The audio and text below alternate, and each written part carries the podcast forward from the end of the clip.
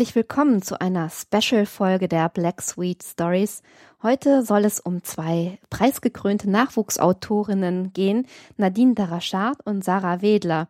Die beiden werden zuerst in einem Interview zu Wort kommen und hinterher habe ich noch die Ehre, einen Teil aus ihrem Roman vorzulesen. Ich wünsche euch viel Spaß und wir steigen jetzt einfach ein. Bei mir heute zu Gast in den Black Sweet Stories zwei sehr vielversprechende, erfolgreiche Nachwuchsautorinnen.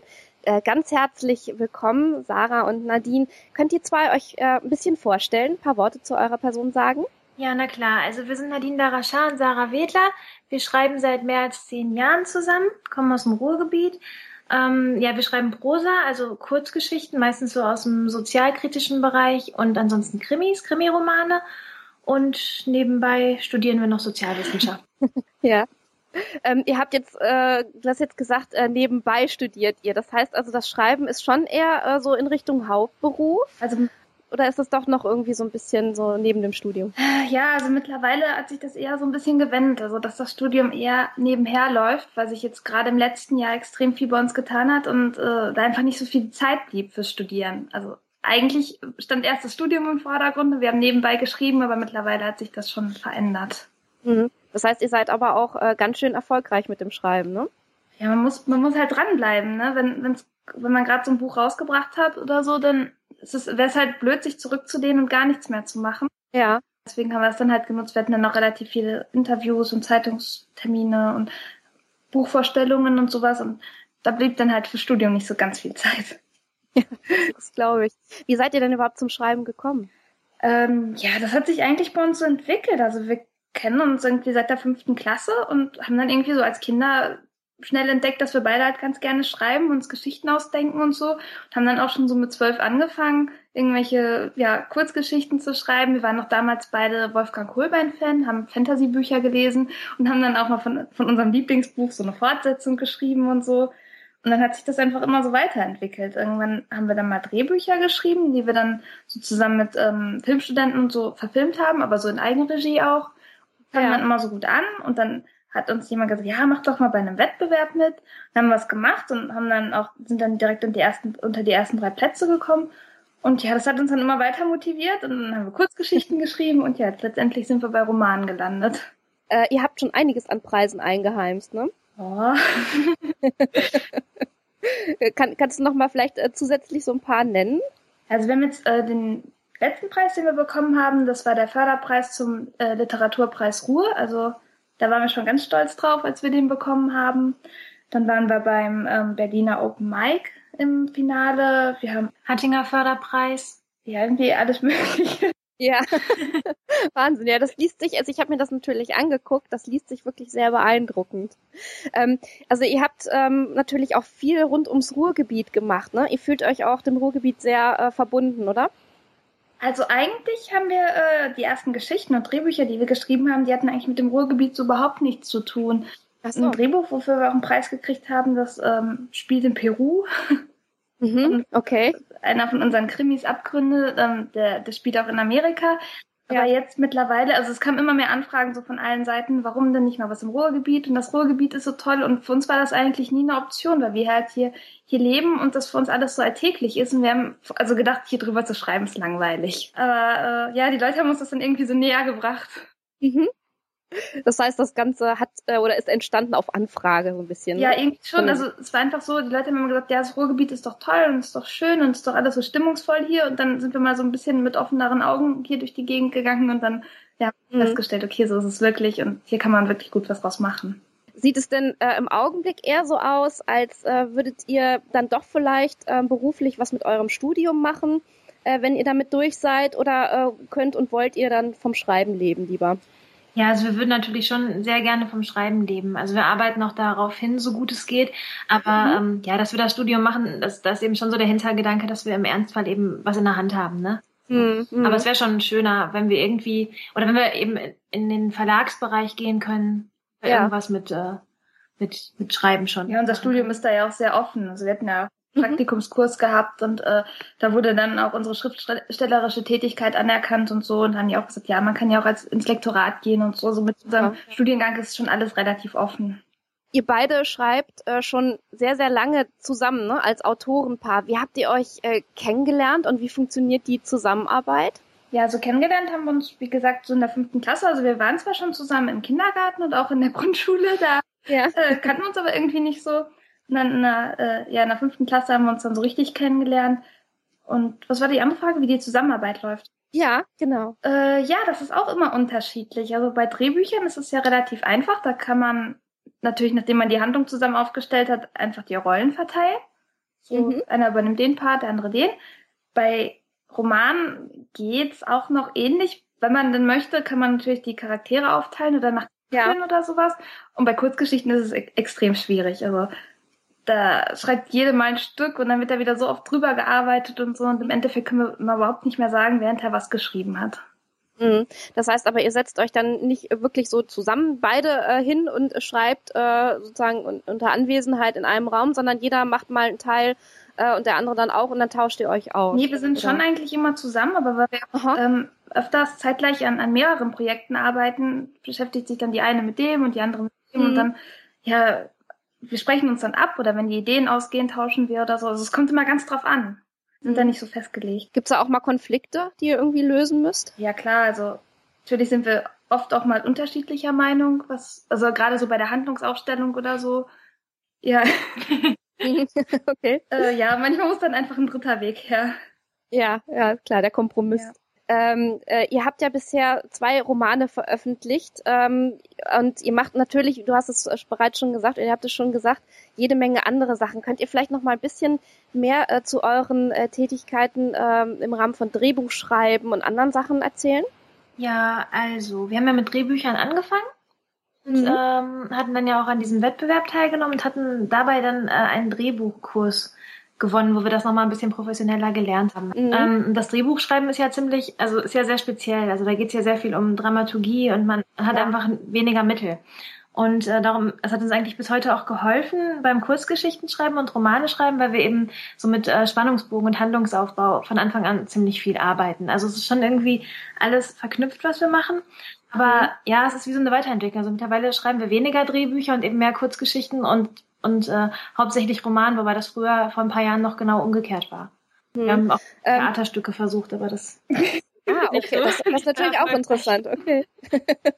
das Problem beim Drehbuchschreiben ist ja auch irgendwie, dass man ja nur über die Dialoge, ähm, ja, man muss ja alles über die Dialoge eigentlich transportieren. Man kann ja keine, keine Bilder mit reinbringen oder irgendwas. Man hat ja hauptsächlich die Dialoge und das Setting, was man dann macht. Es ist eigentlich auf die Dauer auch, auch, also für uns zumindest nicht wirklich was, weil es recht eintönig ist, ne? Weil man auch am Ende kein fertiges Produkt hat, sondern ein Drehbuch ist ja nur ein erster Schritt zu einem fertigen Produkt. Und wenn man einen Roman geschrieben hat, dann weiß man, okay, der ist jetzt fertig, der bleibt so und das ist irgendwie ein anderes Gefühl auch einfach. Aber man muss natürlich, um ein Drehbuch schreiben zu können, auch eine gewisse Ahnung äh, davon haben, wie das Filmemachen funktioniert. Ne? Ist euch das in diesem Kurs auch beigebracht worden, dass man da so ein bisschen äh, ja Einblick ins Filmgeschäft erhält oder habt ihr euch das eher selber das beigebracht? Das haben uns eher selber beigebracht, weil wir mit, weiß ich nicht, 17 oder 18 einfach angefangen haben. Ja, wir haben so Kamera genommen, haben dann mit Freunden gesagt, so wir drehen jetzt mal was. Und das ja. aber immer, immer weiter äh, entwickelt. Ähm, letztendlich ist dann ein ganz großes Projekt entstanden, wo wir dann, glaube ich, mit, mit 50 oder so ähm, Schauspielstudenten äh, einen Film gedreht haben. Da haben wir eine leerstehende Schwimmhalle mit angrenzender Wohnung bekommen und ein großes Grundstück und so, wo wir dann gedreht haben. Da hatten wir dann auch einige Leute, die uns dann beim, beim Ton und so geholfen haben und beim, beim Schnitt mhm. und sowas alles. Und äh, da, ja, da hat sich, also wir sind da dann auch irgendwie so reingewachsen in diese ganze Sache. Also aber alles wirklich in, in, in Eigenregie und haben uns das auch alles irgendwie selber beigebracht. Ja. Es lag dann wahrscheinlich also, auch letztendlich daran, dass aus dem Film nie was geworden ist, weil hinterher waren wir mit dem Schnitt komplett überfordert und dann ging irgendwie gar nichts mehr. Der war auch irgendwie zweieinhalb okay. Stunden lang und so, also das war schon ein Monstrum. Aber nie was draus geworden. Vielleicht kann man da ja nochmal irgendwie das Projekt aufgreifen und irgendwie so zu Ende bringen, oder? Und manchmal dauert das vielleicht auch einfach länger, irgendwie, bis man dann so ein Projekt abgeschlossen hat. Ja, oder? mag sein. Also wir haben hinter die den Schauspielschülern, die ähm, Ausschnitte haben wollten, den haben wir dann ihre Ausschnitte zukommen lassen für so Demo-Tape mhm. oder so aber selber, ja, haben wir es hinterher überhaupt nicht mehr hingekriegt, irgendwie den, den Ton da vernünftig drunter zu legen und wir waren dann echt äh, extremst überfordert damit. Ja, also, ja. Wir haben mal überlegt, uns da nochmal dran zu setzen und so, aber das würde einfach auch so viel Zeit kosten. Die haben wir mhm. einfach nicht, ne? Also wir haben auch schon überlegt, ob wir das vielleicht, ob wir vielleicht mal anfragen sollen, ob das jemand machen möchte, aber es ist eben einfach eine Menge Arbeit, einfach weil es so ein langer Film ist. Ich weiß nicht, wie viele Tapes das sind. Also wir haben ja das ganze Material, das ist ja da, aber es müsste halt irgendjemand aneinander schneiden. Ja, wer weiß, vielleicht hört das ja hier jetzt jemand gerade irgendwie, der das in seiner Freizeit macht oder ja. der sowieso irgendwie mit Film zu tun hat und der hat da Lust, irgendwie mal dran mitzuarbeiten, dann würde ich natürlich gerne den Kontakt herstellen. ja. Also das lässt sich alles machen. Das wäre ja auch toll. Ja. Ähm, du hast es oder ihr habt es gerade gesagt, ähm, ihr habt jetzt jede Menge andere Sachen zu tun. Ihr habt nämlich äh, schon zwei Romane veröffentlicht. Äh, ein weiterer ist jetzt gerade so im Kommen. Ähm, äh, der erste Roman, den ihr veröffentlicht habt, das ähm, war im Februar 2012, ne? Das war die Muse des Mörders. Mhm. Könnt ihr da ein bisschen was drüber erzählen? Ja, die Muse des Mörders ist ein Remake von E.T.A. Hoffmanns Das Fräulein von Scuderie. Es geht äh, im Prinzip darum, dass äh, also wir haben die Handlung von Paris nach Wien verlegt und da geht eben ein Serienmörder um, der äh, jedem seiner Opfer ein Schmuckstück abnimmt. Und die Polizei ist ziemlich überfordert mit der Aufklärung dieses Mordfalls, weil es eben auch erst die, die zweite Mordserie in Wien überhaupt ist.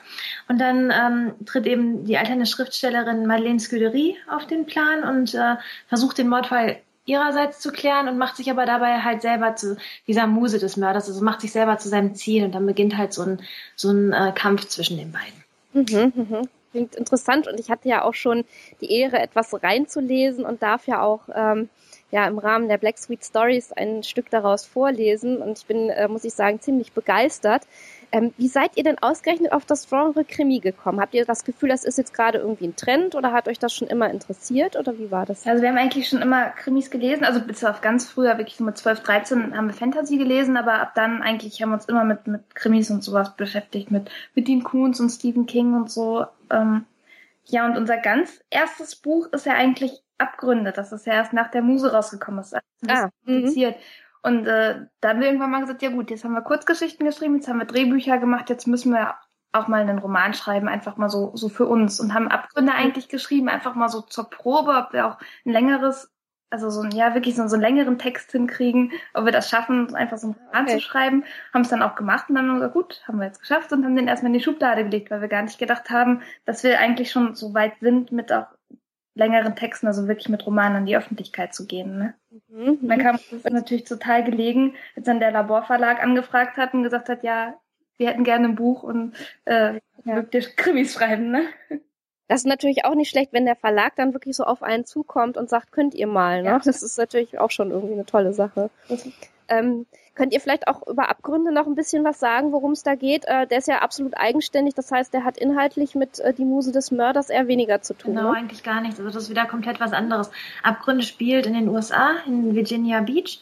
Es geht auch um einen Serienmörder, der äh, ja seine, seine Opfer öffentlich arrangiert, wie, wie Kunstwerke und denen ein A in die Stirn ritzt und ähm, damit eben ein äh, Polizist darauf angesetzt, der aber selber mit, äh, mit seiner Vergangenheit zu kämpfen hat und eine ziemlich düstere Geschichte hat. dann ist eben die Frage, schafft er das, diesen Mordfall zu klären oder steht ihm seine eigene Vergangenheit dabei im Weg?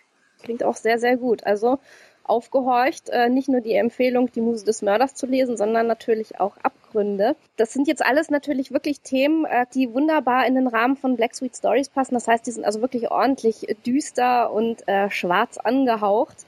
Äh, was fasziniert euch gerade an diesen düsteren Seiten, an ja, der menschlichen Seele und ihren Abgründen oder an Grausamkeiten, zu denen Menschen fähig sind? Hat uns irgendwie einfach schon immer fasziniert, auch uns beide. Und das war auch immer schon so ein Thema, wo wir ganz gut drüber reden konnten und so. Und dann lag es einfach nah, auch darüber zu schreiben. Also wir haben schon gesagt, wenn wir irgendwann mal fröhliche Texte schreiben, dann läuft scheinbar bei uns irgendwas schief. Also da muss man sich Sorgen machen. Es ist ja gerade ja. immer so, dass das fasziniert, was man selber nicht, nicht hat und nicht kennt und so das Unbekannte, ne? Dass man das so ein bisschen erforschen will genau. wahrscheinlich. Und du hattest oder ihr hattet schon äh, E.T.A. Hoffmann erwähnt. Äh, lest ihr auch gerne E.T.A. Hoffmann so in eurer Freizeit oder? Ähm... Ich kann den gar nicht. Oh, okay. also ausgedacht. Ich war nie noch nie in der Schule oder so. Aber mittlerweile kennen wir halt schon ein paar seiner Erzählungen, aber die sind, also zumindest mir, ähm, oft ein bisschen zu fantastisch. Also, ne, mhm. ne, ich mag es lieber, wenn es ein bisschen realistischer bleibt so. Ja, ja. Ich habe jetzt gerade festgestellt, ich habe ja auch so einen kleinen Ausflug zu ETA Hoffmann gemacht bei den Black Sweet Stories. äh, weil ich ihn schon immer gerne gelesen habe. Und ich muss sagen, ihn zu lesen ist wunderbar, aber ihn vorzulesen ist ganz grauenvoll, äh, weil die Sätze also derart sperrig sind. Ähm, da ist man wirklich beim Vorlesen schier verzweifelt mit mitunter. Ja, das hat Sarah auch also, gesagt. Ich fand es gar ja. nicht so kompliziert. Vielleicht ist das auch wirklich nur beim Vortragen so. ja, kann sein. Also äh, ich kann natürlich sagen, ihr orientiert euch ähm, inhaltlich äh, an, an E.T.A. Hoffmann, lasst euch davon ein bisschen inspirieren, aber die Sprache, äh, die ihr nutzt, ist zwar sehr, sehr kraftvoll und ausdrucksstark, aber doch auch äh, sehr modern. Also wer jetzt äh, gleich das Gefühl hat, äh, er kriegt äh, E.T.A. Hoffmann in seiner sperrigen Form serviert äh, mit die Muse des Mörders, den kann man natürlich gleich beruhigen. Das liest sich ganz wunderbar. Was äh, habt ihr so für weitere Pläne? Wie geht's jetzt weiter? Ähm, es kommt ein neuer Roman und ähm, ihr geht auf Tour auch wahrscheinlich und macht Lesungen oder so, ne? Genau, es kommt jetzt ein Roman von uns raus ähm, und eine Kurzgeschichtensammlung. Kommt jetzt mhm. beides im Frühjahr raus und äh, da machen wir natürlich auch mehrere Lesungen damit. Die erste ist jetzt äh, am 1. März in Bochum im Bestattungsunternehmen. Oh, wie seid ihr, wie seid ihr darauf gekommen? Ach, ähm, diese, diese Lesereihe, die gibt's eigentlich schon ziemlich lange und wir hatten schon versucht, im letzten Jahr da reinzukommen. Äh, da hieß es aber ja, ist kein Platz mehr frei, weil das einfach so beliebt ist. Und sind wir halt in diesem Jahr, Gott sei Dank, noch mit reingerutscht. Das ist aber noch für die Muse des Mörders. Ja. Und die Lesungen, die danach kommen, ähm, wir haben dann noch im Mai und im Juni, also bisher stehen noch nicht so viele Termine fest, glaube ich, erstmal vier oder so. Äh, die sind dann aber für die anderen, für die neuen Bücher. Ja. Das heißt also, ihr macht selber auch äh, kräftig Werbung natürlich äh, und man kann euch dann sicherlich auch persönlich treffen und euch mit Fragen löchern ja. äh, und so weiter Schön.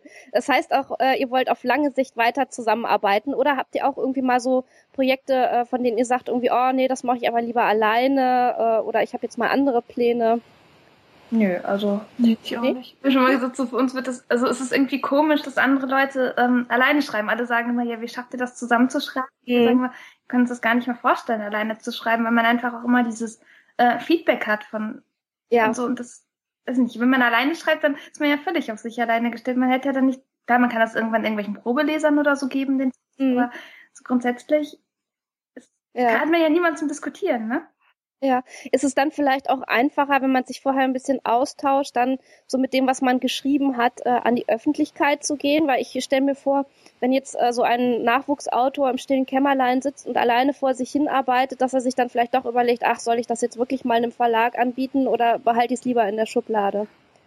Ja, ich denke mal, das war bei uns einfach anders, weil ja wirklich ähm, beide Verlage, also der von Abgründe und von Die Muse des Mörders, auf uns zugekommen sind. Dann hat mhm. man natürlich schon so ein bisschen die Bestätigung und dann, ich glaube, dann, dann traut man sich auch eher, den, den, das einzureichen und so.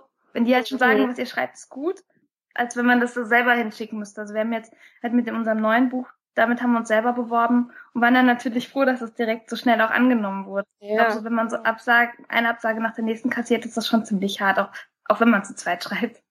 Ja, ja, ja. Ähm, habt ihr auch mal so an so Schreibwerkstätten äh, teilgenommen oder ähm, sagt ihr irgendwie, wir bringen uns äh, unser Handwerk schon selber bei? Die haben wir irgendwie nie gemacht. Ja, jetzt ist es, glaube ich, mittlerweile wäre es auch wahrscheinlich ziemlich sinnlos. Also mal klar, ja, man kann sich immer noch irgendwie weiterbilden und so, aber ähm, wir tauschen uns ja auch so ziemlich viel aus mit anderen Autoren hier aus der Gegend und so und ich glaube, das ist zum Teil schon ziemlich hilfreich und lehrreich und das, das ist ein wichtiger Hinweis, genau. Das wäre nämlich auch die nächste Frage gewesen. Also ihr seid schon äh, mit anderen Autoren gut vernetzt auch. Ja, genau. Also nicht nur übers Internet, auch so. Wir machen auch öfters Gemeinschaftslesungen mit anderen Autoren zusammen.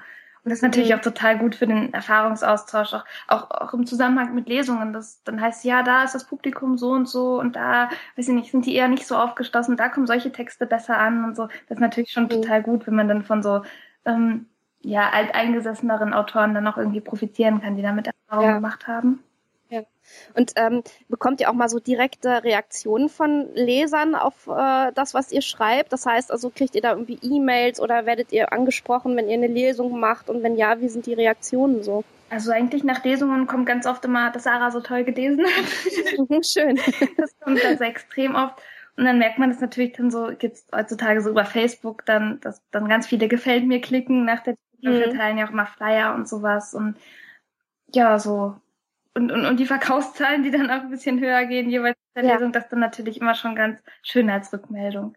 Ja, ja. Also wirklich so Fragen zu stellen, trauen sich die Leute auf den Lesungen an sich noch nicht. Da kommt immer recht wenig. Okay, aber vielleicht ändert sich das ja, ja noch. Ja, wäre also. schön. Prima. Ja, ich wünsche euch beiden äh, alles, alles Gute, weiterhin viel Erfolg, ähm, dass ihr den Weg weitergeht. Ich glaube, das braucht man euch nicht zu wünschen, das macht ihr sowieso. und ähm, ich bin auf jeden Fall froh, äh, dass ihr hier ähm, dabei seid äh, und dass ich auch etwas von euch lesen darf. Das ist schon äh, eine große Ehre. Und ja, und auch. Ich freue mich einfach über dieses Interview und sage vielen Dank. Ja, von uns auch Dankeschön und wir sind gespannt. Und nach diesem schönen Gespräch mit den beiden Autorinnen hören wir jetzt noch ein Stück aus ihrem 2012 veröffentlichten Roman Die Muse des Mörders. Hektisch wühlte Lucy in den Taschen ihrer Jacke und suchte nach der Pfefferspraydose. Sie verfluchte sich selbst dafür, sie nicht immer bei sich zu haben. Bevor sie in das Haus von Madeleines Scuderie eingezogen war, war das Gefühl von Sicherheit viele Jahre lang fremd für sie gewesen. Tags auf der Straße, wenn ihr Freund sie losgeschickt hatte, um Handtaschen zu klauen und Drogen zu verticken, war sie stets auf der Hut gewesen. Nachts, wenn sie neben ihm im Bett gelegen hatte, hatte sie nicht weniger vorsichtig sein müssen. Während der letzten Jahre hatte sie sich einlullen lassen von der trügerischen Überzeugung, dass ihr hier in der Stadtvilla nichts geschehen konnte – Unvorsichtig war sie geworden, fast schon leichtsinnig. Während sie die Innentaschen durchwühlte, blickte sie immer wieder zur Tür. Es war vielleicht eine Minute her, dass es zum ersten Mal geklingelt hatte. Sie hatte mit ihrem Laptop am Küchentisch gesessen, vertieft in ein Chatgespräch über die Geschehnisse in der Stadt, Fasziniert hatte sie die Diskussion verfolgt, in der es darum ging, dass der Dolchstoßmörder als eine Art Todesengel das Ende der Welt ankündigte. Die Giftmorde und seine Untaten seien die ersten zwei der sieben zu brechenden Siegel. Einer der Chatter war sogar überzeugt gewesen, der Killer mit dem Dolch sei eine Inkarnation Cthulhus, eines der großen Alten, der aus seinem Grab im Pazifik gestiegen war, um unter den verkommenen Menschen des 21. Jahrhunderts zu wüten. Seit ihrer Jugend war Lucy eine Verehrerin des amerikanischen Schriftstellers H.P. Lovecrafts. Der Teil von ihr, der immer noch ein 14-jähriges Mädchen war, glaubte mit tiefer Überzeugung an die Existenz des Chaos und des Horrors, die einen jeden Augenblick überfallen konnten – Sie glaubte auch daran, dass es nichts Gutes bedeuten konnte, wenn es mitten in der Nacht an der Tür klingelte, kurz nachdem groß in der Zeitung gestanden hatte, dass ihre Chefin ein Fan des Dolchstoßmörders war. Sie fand das Spray, zog es aus der Tasche und versuchte sich selbst zu beruhigen. Der Wahnsinnige, das Ungeheuer oder was auch immer er war, würde schon nicht gleich auf einen Kaffee vorbeikommen. Wer war dann da draußen? Seit sie hier lebte, hatte es noch nie nachts geklingelt. Keiner von Madeleines Bekannten, nicht einmal ihr verrückter Bruder, war je nach Mitternacht hier aufgetaucht. Sie war halb zu Tode erschrocken in die Diele gehastet, doch dann hatte sie nicht gewagt, an die Sprechanlage zu gehen, geschweige denn die Tür zu öffnen. Im Obergeschoss des Hauses blieb alles still. Madeleine hatte nach den aufwühlenden Ereignissen eine Schlaftablette genommen. Ansonsten wäre sie wahrscheinlich selbst an die Tür gegangen, um den Störenfried zur Rede zu stellen und ihm dabei im schlimmsten Fall direkt ins Messer gelaufen. Jetzt läutete es Sturm. Sieben, achtmal hintereinander wurde die Klingel betätigt. Lucy pirschte sich an und presste sich an die Wand neben der Tür, obwohl diese aus massivem Holz und eigentlich sicher war. Mit bebenden Fingern nahm sie den Hörer der Gegensprechanlage ab. Wer ist da? Madame Scuderie? ertönte eine atemlose Stimme, die durch das Rauschen der Sprechanlage verzerrt war. Frau Scuderie schläft schon. Haben Sie eine Ahnung, wie spät es ist? Sie versuchte taff zu klingen. Ein verärgertes Schnaufen drang durch die Leitung, dann probierte der Mann draußen hörbar den Türknopf zu drehen. Lucys Befürchtung bestätigte sich. Es war ihm egal, ob sie damit einverstanden war, dass er eintrat. Hören Sie sofort auf damit, oder ich rufe die Polizei. Nein. Seine Stimme nahm einen panischen Unterton an, der ihn nur noch verrückter wirken ließ. Nein, tun Sie das nicht. Sagen Sie mir, wer Sie sind und was Sie wollen. Öffnen Sie bitte einfach die Tür, Lucy. Woher kannte er ihren Namen? Ihr Herz hämmerte so laut, dass es die Stimme des Fremden beinahe übertönte. Sie musste sich etwas einfallen lassen. Reg dich nicht auf, Igor. Ich wimmele den Kerl schon ab. Ihr jämmerlicher Versuch, so zu tun, als gäbe es einen Mann im Haus, wurde mit einem wütenden Faustschlag gegen die Tür beantwortet. Verdammt nochmal, spielen Sie keine Spielchen mit mir. Im letzten Drittel des Satzes überschlug sich seine Stimme. Da stimmte etwas nicht. Diesen Mörder, der in Wien sein Unwesen trieb, stellte sie sich eiskalt vor, abgebrüht und bei allem, was er tat, völlig ruhig. Der Kerl da draußen war nicht ruhig. Sogar wenn er nicht sprach, hörte sie seine unruhigen Atemzüge durch die Leitung. Lucy, ich weiß, dass Madeleine eine harte Zeit hinter sich hat, und ich würde hier nicht mitten in der Nacht ankommen, wenn es nicht wichtig wäre. Nun klang er weinerlich. Sie schluckte hart und packte den Hörer fester, damit er ihr nicht aus der verschwitzten Hand rutschte. Es hängt so viel davon ab, dass Sie mich jetzt hineinlassen. Sie können sich nicht vorstellen. Er brach ab. Sie hörte ihn durchatmen, als müsse er sich erst beruhigen. Es geht hier um Leben und Tod. Wenn du mich jetzt nicht hinein und mit Madeleine Scuderie sprechen lässt, dann schwöre ich dir, dass sie dir das nie verzeihen wird. Lucy war verwirrt. Was konnte es geben, das so schlimm war, dass Madeleine deshalb wütend auf sie sein könnte? Sie hörte, wie der Mann auf der anderen Seite der Tür die Nase hochzog. Hat das nicht bis morgen Zeit? Sie wollte kein Mitleid für den Mann empfinden, doch sie war sich immer sicherer, dass sie einfach überreagiert hatte, indem sie ihn gleich als Dolchstoßmörder abgestempelt hatte. Wenn sie sich vorstellte, dass er da draußen vor der Tür weinte, wurde ihr ganz anders. Morgen ist es vielleicht schon zu spät. Seine Stimme brach. Bitte, hab keine Angst vor mir. Lucy atmete tief durch, dann senkte sie die Hand auf die Klinke. Wer auch immer da draußen stand, konnte kein Ungeheuer sein. Er klang jung und er klang verzweifelt. Es wäre nicht das erste Mal, dass sich jemand, der Hilfe brauchte, an Madeleines Scuderie wandte. Sie drückte die Klinke herunter und öffnete die Tür. In der nächsten Sekunde bereute sie es. Der Mann stürmte ins Haus und wollte an ihr vorbei, ohne sie auch nur eines Blickes zu würdigen. Instinktiv wich sie zur Treppe zurück und stellte sich ihm in den Weg.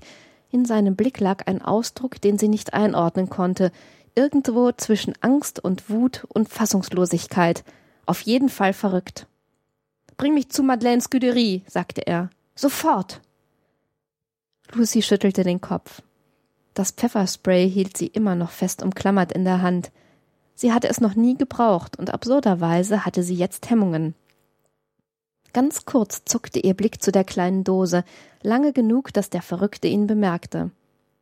Schneller als sie reagieren konnte, ließ er ein Springmesser mit zerkratztem Griff aufschnappen und fuchtelte damit vor ihr in der Luft herum. Fallen lassen! schrie er, und Lucy vom ersten Schreck völlig überrumpelt gehorchte. Ich werde jetzt da hinaufgehen und mit Madeleine Scuderie sprechen, und du wirst nicht versuchen, mich aufzuhalten. Er stieß sie von sich und wollte an ihr vorbei, doch sie griff nach dem Treppengeländer und hielt sich daran fest. Die andere Hand presste sie gegen die Wand, so dass er nicht an ihr vorbei konnte. Sie hatte einen furchtbaren Fehler begangen, indem sie Mitleid mit dem Jungen gehabt hatte. Diesen Fehler konnte sie jetzt wieder gut machen. In diesem Zustand und mit diesem Messer lasse ich sie auf gar keinen Fall zu ihr, das Herz schlug ihr unangenehm im Hals, und sie glaubte ernsthaft, dass sie sich gleich vor Angst in die Hose machen würde. Wenn Sie nichts zu verbergen haben, dann kommen Sie morgen wieder. Jetzt raus. Sie konnte nicht sagen, was in seinen Augen aufflammte. Hass, Panik, eine Mischung aus beidem. Sein Gesicht, das eigentlich hübsch war, wurde zu einer wütenden Grimasse. Für einen Moment schien er mit sich selbst zu streiten, einen Kampf in seinem Inneren auszufechten, den sie nicht verstand, doch dann schüttelte er den Kopf. Der Zorn in seinen Zügen machte einem unglücklichen Ausdruck Platz, der so gar nicht zu dem passen wollte, was er als nächstes tat.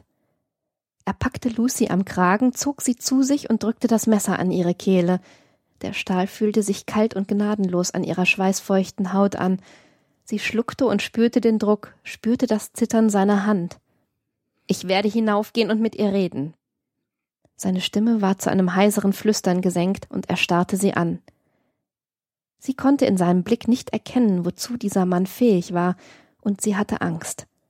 Obwohl es kein Dolch war, den er gegen ihre Kehle drückte, war sie sich nun sicher, den Dolchstoßmörder vor sich zu haben. Eine Bestie, die direkt aus der Hölle stammte, oder von einem noch schlimmeren Ort. Sie würde nicht zulassen, dass der Dolchstoßmörder sich die Frau schnappte, die sie aus der Gosse geholt hatte. Sie wusste, dass sie noch eine winzige Chance hatte, keine Zeit mehr nachzudenken. Sie riss das Knie hoch und rammte es ihm mit voller Wucht in den Schritt. Aus ihrer Hosentasche zog sie ihr Handy und wählte 112. Ihr Angreifer ließ das Messer fallen, sank in die Knie und krümmte sich vor Schmerzen. Verdammte Scheiße, schrie er. Wie es für einen Sadisten üblich war, war er nicht sehr hart im Nehmen. Der Dolchstoßmörder ist hier, brüllte Lucy in den Hörer, fügte die Adresse hinzu und sah, wie der Verrückte erschrocken aufblickte. Tränen rannen über sein Gesicht. Er sprang auf, umfasste ihr Handgelenk mit der rechten, rang ihr mit der linken das Handy aus den Fingern und schleuderte es zu Boden. Die hintere Klappe sprang ab und der Akku löste sich aus dem Gerät. Schwer atmend starrte der Mann auf das zerstörte Mobiltelefon. Sie rechnete mit einem neuerlichen Angriff, doch es kam keiner. Stattdessen taumelte er gegen die Wand und schloss die Augen. Seine Entschlossenheit war von einem Moment auf den anderen verschwunden, und er wirkte müde und schwach. Lucy musterte ihn, dann ging sie vorsichtig in die Knie und langte nach dem Messer. Wie lange wird es dauern? Sie hielt in der Bewegung inne und sah auf. Seine Augen waren noch immer geschlossen, die Lider zuckten nervös. Wie lange wird es dauern, bis Sie hier sind? Sie schluckte, nahm das Messer vom Boden und richtete sich langsam auf. Die Direktion am Schottenring ist ganz in der Nähe. Keine fünf Minuten, wenn Sie richtig Gas geben. Der Junge lachte, aber es war kein echtes Lachen, sondern ein Laut voller Bitterkeit und Resignation. Er griff in seine Innentasche und sie richtete die Klinge auf ihn. Erst jetzt öffnete er die Augen, doch er war nicht beeindruckt. Er schüttelte den Kopf, zog langsam ein Holzkästchen hervor und streckte es ihr entgegen. Gib das Madeleine, bitte. Wenn du es ihr nicht gibst, bedeutet das meinen Tod. Dann hast du mein Leben auf dem Gewissen. Zögernd nahm sie das Kästchen entgegen. Einen Augenblick lang rührte sich keiner von ihnen. Dann zog der Angreifer ihr blitzschnell das Messer aus der Hand, rannte zur Tür, riss sie auf und verschwand in der Dunkelheit. Es ging alles so schnell, dass Lucy keine Chance hatte zu reagieren. Fassungslos starrte sie hinaus in die Nacht und hörte, wie die Schritte des Mannes verklangen. Als sie die Schockstarre überwunden hatte, raste sie zur Tür und schlug sie zu. Alles war so still und friedlich, dass ihr die Geschehnisse der letzten Minuten vorkamen wie ein Albtraum. Nur das Holzkästchen in ihrer Hand und das zerschmetterte Handy zeugten von der Begegnung mit dem Killer.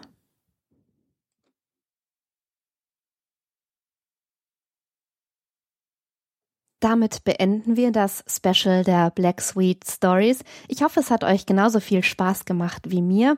Und wenn es euch gefallen hat, dann freue ich mich über Feedback. Ich freue mich über E-Mails. Ich freue mich über iTunes-Rezensionen. Nehmt mit mir Kontakt auf. Schickt mir vielleicht sogar Geschichten, wenn ich sie mal lesen soll. Und ansonsten wünsche ich euch eine wunderbare Zeit. Bis zum nächsten Mal. Hoffe, dass ihr auch dann wieder mit dabei seid und sage Tschüss.